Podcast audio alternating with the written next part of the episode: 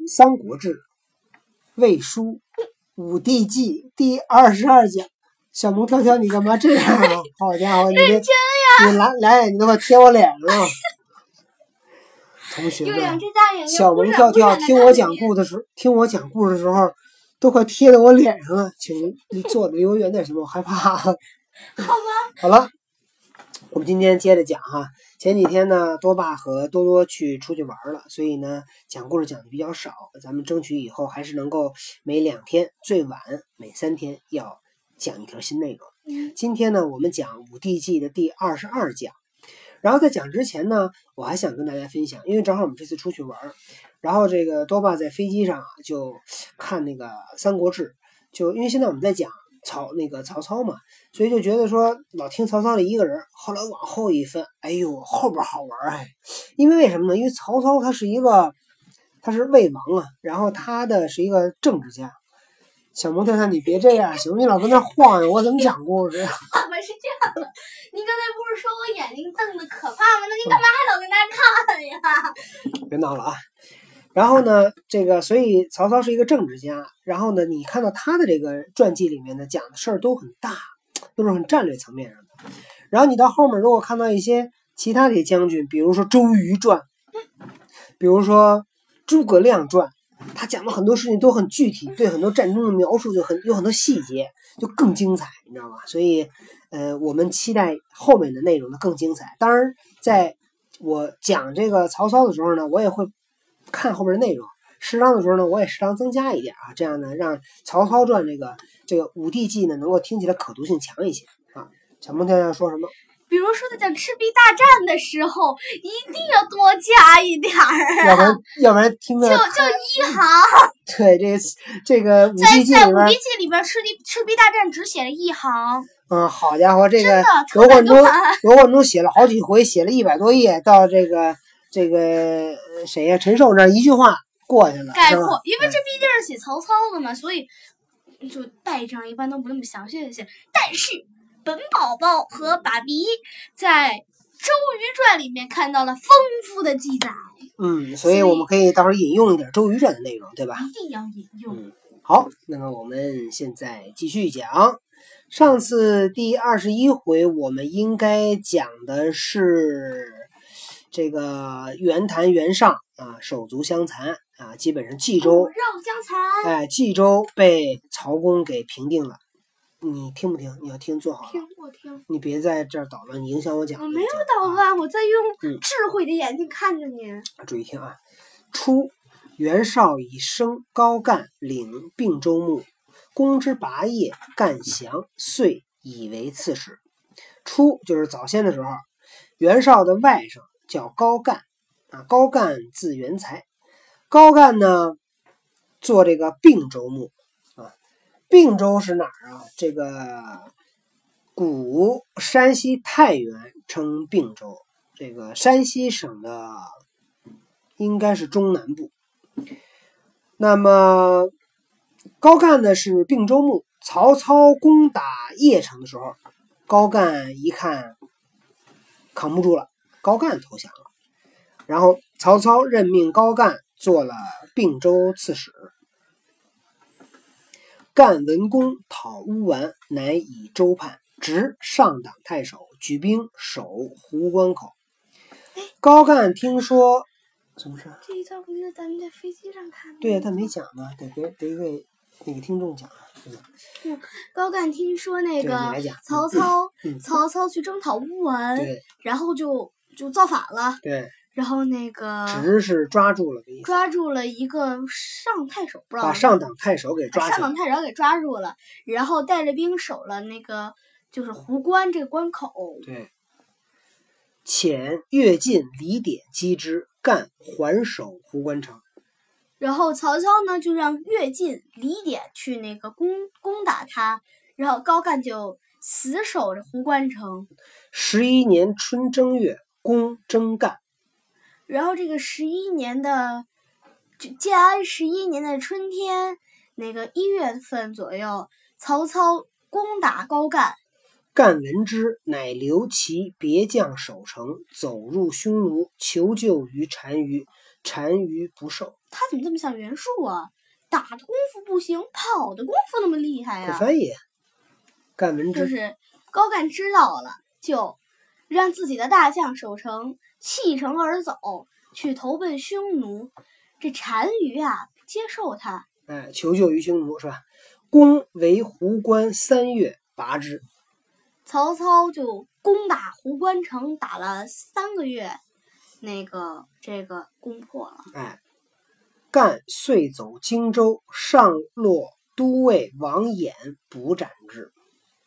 然后高干就就去荆州了，然后上洛上洛县的上洛县的那个都尉都尉王衍把他那个捕捕杀了哎，捕捕杀了非常好啊！小多又猎杀珍稀动物，对，又这猎猎杀动物，这个高干珍哦，惜不算珍稀动物，猎杀动物。嗯，但但是也算珍稀啊，在那个年代能能够进史书的人，基本都是珍稀动物，对吧？你一般的人谁能进史书啊？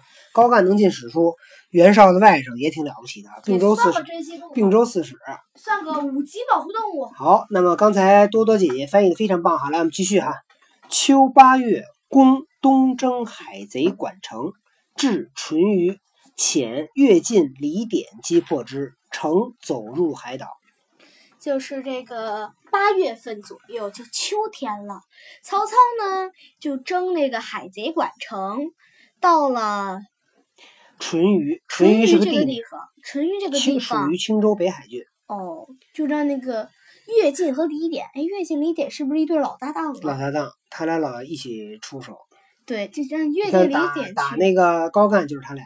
对嗯，就是让那个乐进李典去那个打，然后打管城。打管城，击破了，就是那个管城就去了海岛。哎，退入海岛，到海岛海当海贼嘛，对吧？管城是东汉末年居于北海淳于一带的一个海贼首领啊。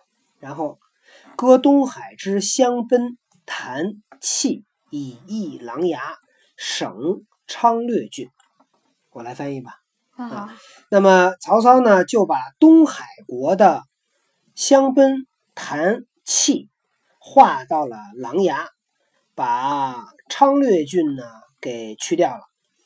这个琅琊呢属于徐州，东海呢属于青州，也就是说，曹操把青州的一部分地盘划给了徐州啊。我估计这个也是为了管理的一个便利。三郡乌丸，成天下乱，破幽州，略有汉民，合十余万户。后边我翻，你翻，您翻，我翻吧啊。后面好像没看，过对。没看过。对，三郡乌丸呢，趁着天下大乱，攻破了幽州，劫掠了汉朝的民众，大概有十余万户。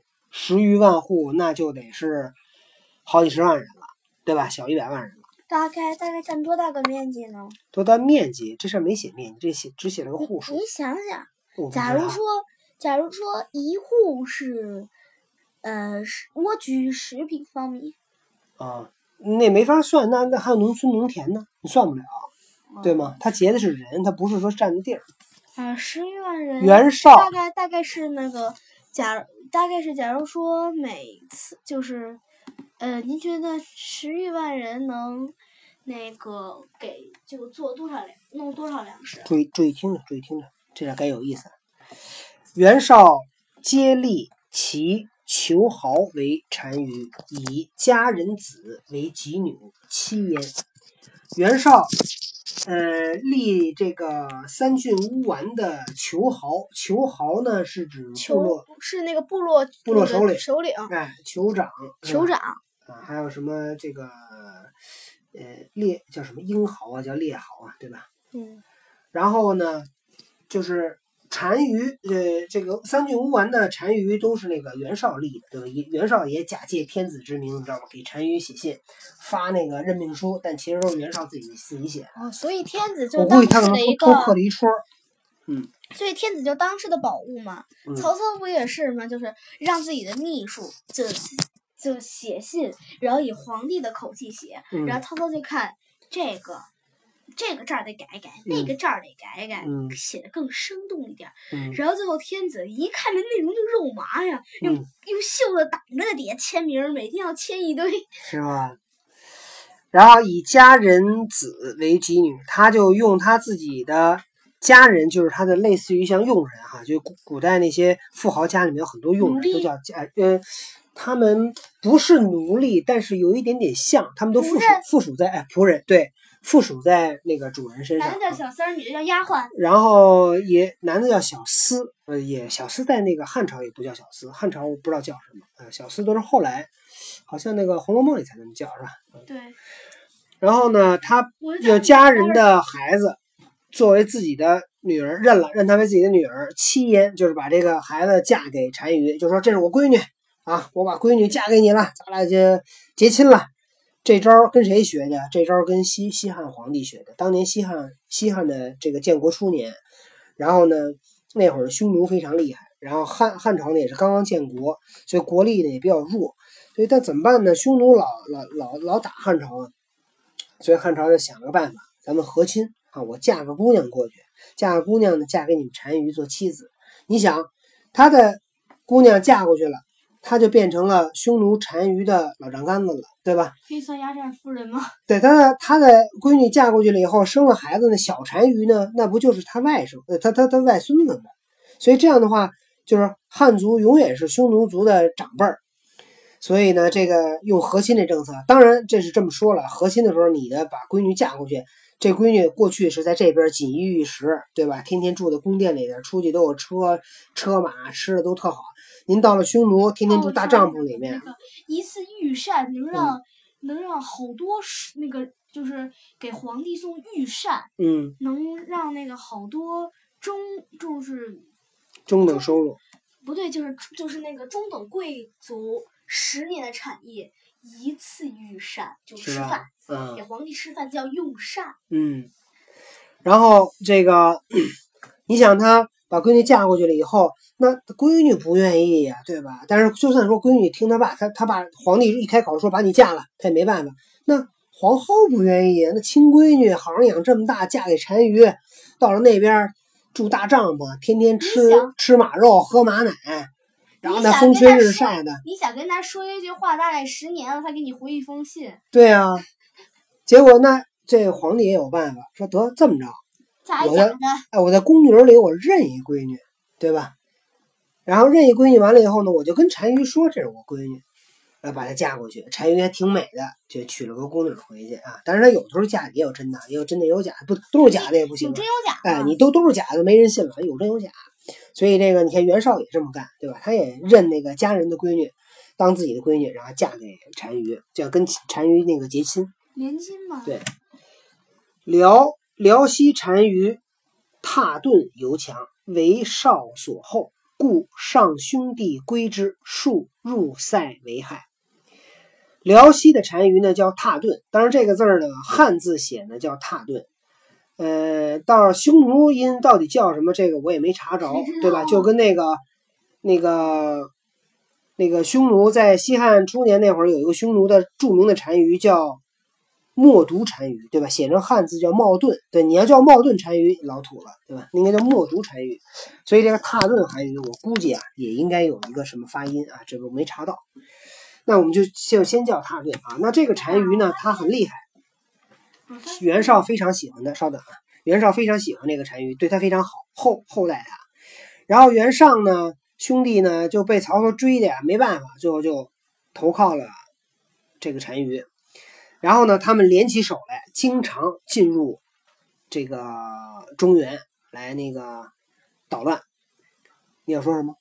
忘了。嗯，那待会儿想起来说啊，公将争之，凿渠，自忽任入孤水，名平汝渠；又从居河口凿入陆河，名泉州渠，以通海。你看过去通过这一句话，就想到过去打仗多不容易。曹操要打这个辽西单于，要打这个袁尚、袁熙，但是当时曹操呢，他的主力呢都是在河南，还有邺城河北南部一带，然后呢和冀州也是刚刚征讨过来，所以他现在要往东北方向走，要打这个辽西。那你想，现在您可以坐高铁，您可以坐飞机，对吧？您可以走高速公路啊，开车半一天开过去了。过去没有路，那路那道上都是什么原始森林，都是沼泽，没有路怎么去啊？就是那个司马懿，就是嗯。我我插一小段啊，嗯。司马懿以前在外边的时候，嗯。就是当时通讯很不发达嘛，嗯。就曹曹睿还是哪个皇帝，马上要托孤，嗯。急召司马懿就嗯。马上就要咽气儿了，嗯。然后司马懿赶紧发明了一种叫追风车，嗯。就二三公里的路，不是嗯二三公里，嗯我们现在能走两三小时的路，嗯，追了一天的风，那已经算个高速高速车了，在当时。是吧？都得一天是吧？对，可见那速度得有多慢呀！对，所以你想啊，这个没有路，可是打仗打的是什么？记得吗打的？是速度，打的是打仗拼的是什么？两个大的，你要说小，这你要说俩人在马路上打仗，对吧？东北人讲话就打仗，那不那不叫什么？俩人就你你你对吧？你你瞅啥？瞅你咋的就打起来了。但问题是，你在过去那打仗，那不是俩人打仗，那可能一打就是几万人几万人，对吧？尤其中国人多，这一去，对吧？曹操号称对，打架。曹操一去哪儿，号称是十几万、几十万人出去，那这几十万人出去，就是什么都不干，就几十万人跟那儿坐着。你算这一人一天吃一斤粮食，都是战士，都是男男嗯壮年男子，何况一天吃一斤粮食，这十万人一出去就是十万斤粮食一天。您这曹操围攻那个，刚才是围攻的哪儿啊？围攻了仨月，啊这仨月就是一百天，一天一万斤，一万人出征，一天就是一万斤粮食，仨月就吃一百万斤粮食。如果是十万人呢，就吃一千万斤粮食。你想想，这打仗的时候，您要说去打他，消耗，你把粮食怎么送过去啊？对吧？您不能说骑着马过去以后，说打完了再回来，早饿死，都饿死半道儿就对吧？所以打仗偏消耗，哎所以呢，就看到这段了。曹操为了打辽西，要打辽西之前，他不是说带着多少军队去，带着多少那个将军去他不是带粮草车，没有路啊，送粮食没有路怎么送过去啊？曹操就挖河、凿渠、挖水渠，从呼任一条河把水引到沽水，起了个名叫平鲁渠。什么叫平鲁渠？平定鲁，鲁就是坏人了，是吧？平定坏人的一条河，他起了个名叫平鲁渠。又从聚河口凿一条河，一直到陆河。陆河在哪儿啊？陆河就是现在的那个白河，对吧？潮白河，潮白河在从顺义那边一直流流到通县那边，对，然后最后呢汇入到京京杭大运河。但是京杭大运河是隋朝，在那会儿还没有没有那个那个京杭大运河呢，对吧？就凿入陆河，所以这个就等于是北边修一条河，南边修一条河，还没打仗呢，对吧？先修河，为什么呀？要把粮食从水路走到漕运，把粮食要送到前线去。您粮食能过得去，你军队才能去。您把军队开到那儿了，粮食送不上，就饿死在那儿，还得往回走，对，所以就很麻烦。所以这个就是我们古古不叫古话，常常这叫什么？俗话讲的叫兵马未动，什么？粮草先行。对，哎，兵马未动，粮草先行。来，请问他为什么要凿渠？是不是用水路运比较快呢？用水路运便宜呀、是比较快吗？呃，也快，也是快，在过去的那个时代来讲叫快，为什么呢？是因为你修路很慢，在过去那种条件下修路很慢。那你说，就是这个，嗯这个风向嗯就跟那个流一样，嗯，它有时候能帮你往前推，有时候还要把你往后推。对，更何况这个东西又不像人一样还能反抗，嗯顶着流搁那儿嗯游，没准游一嗯两好一两个小时，那一个游子走就没事了。这东西直接被吹过来了，万一哪嗯天刮一个不利的风，你都要抓住的粮草，砰就飞过去了。通常呢，这个你看这里边有很多知识在里面呢。你问这问问问的问题非常好。第一呢，就是中国的地势呢是西高东低，那么曹操在修这渠呢，他等于是把从河北的西部挖向河北的东北部方向去挖，所以呢，地势的角度来讲，水应该自然流向是往东流的，这是一个。第二一个呢，就是说还可以利用船在水上走还可以利用风力，对吧？升起帆就可以往前走。如对，如果说碰到了逆流，碰到了顶风怎么办？如果你不你不控制它，船就回来了，对吧？通常靠人力，人力怎么办呢？拉拉。对了，非常非常聪明啊！这个是我在有人是在划船，但实际上这种他肯定是雇人在雇民工我在在岸上拿绳拉这个船走。就是我听那个这个是我听隋史的，就是那个嗯修成大运河以后，嗯那个隋炀帝嗯就巡游，嗯然后特别好划船，可是当时没有正向的风，那个河上是没有风的，就我忘了配了几万的美女了，嗯拉穿着漂亮的衣服跟那儿拉，嗯女的没啥劲儿啊，肯定拉不动，在每个女的配上一只小白羊儿，干嘛用羊拉？人人羊一块儿拉，您觉哦得能快吗？哦，哎，这这招儿倒挺厉害的哈。所以你看，这就是刚才奢华呀，哎，小萌跳跳问了一个问题，也帮我们去一起去思考了一下这个船是怎么走的，对吧？那刚才但是我还有个问题，嗯既然用人拉，那速度肯定就不快了，嗯，所以但速度不快，它能那梁绳拉过去。啊而且你想，它为什么说用那个水运相对比较经济呢？因为你你如果是用人背或者是用车，你呢是这个要要把这东西重物呢运过去。但是如果你把它放在船上，船呢在漂在水上就有浮力，那么船和水的相对的阻力又比较小，所以你拉动一车一船货和推动一车货比起来，肯定是在水上拉那个东西要轻因为有浮力拖着它。对吧？所以这就是为什么那个大宗的货物通常都是走水运，古代就走河，对吧？如果实在不现在都是国际贸易，都是走海。你要说大件的货物，你也用火车、用飞机，那可就贵了，那就都得走海运。古代就是什么呀？重的东西，粮食啊、煤呀、木材这些东西啊，都是走漕运，都是走水运。对，木木运木材更省事儿。你知道木材怎么运吗？直接往水里扔，直对，直接往水里扔，这边上游往下扔，下游那边就拦拦着就行了，对吧？拦着完了以后晾干了就可以卖了。嗯，这个我在书上看到过。对好了，那么今天我们讲的故事呢，主要这么多。今天我们讲这段呢，就叫粮草先行。曹操啊，灭了收了并州以后，然后要去打这个乌丸，所以他就挖河道，准备征讨乌丸。明天我们就要去讲怎么征讨乌丸了，应该啊。好，今天的故事讲到这儿，我们谢谢小萌跳跳的分享，再见。